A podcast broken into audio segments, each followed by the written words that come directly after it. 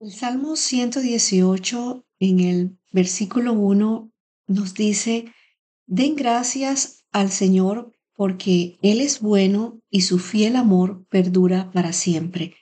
Y en el versículo 24 nos dice, este es el día que hizo el Señor, nos gozaremos y alegraremos en Él.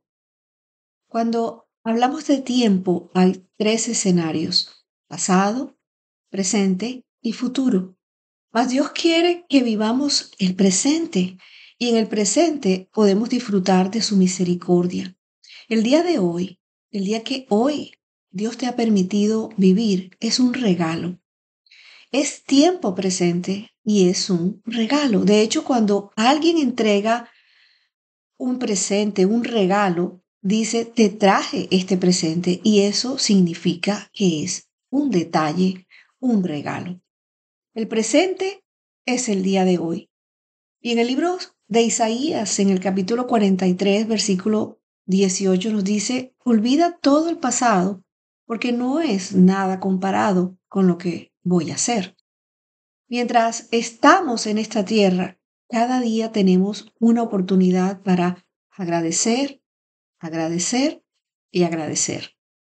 Vivir el día a día porque cada uno de esos días trae sus propios problemas, trae su propio afán. Y esto no quiere decir que no debamos trabajar para el futuro, pero sí que no vivamos tan preocupados por vivir el futuro que nos olvidemos de vivir el presente y perdamos el enfoque. Y el Señor quiere que nuestro tiempo aquí en la tierra sea bien aprovechado, que llenemos nuestro corazón de bondad, de misericordia y de verdad que en todo lo que hagamos mostremos el amor del Señor, viviendo agradecidos y alegres por este día que Dios nos ha regalado y recordando que su misericordia es nueva cada mañana. El pasado ya no está. De Él solo agradece por lo que te permitió vivir y disfrutar de las cosas buenas que Dios te permitió tener.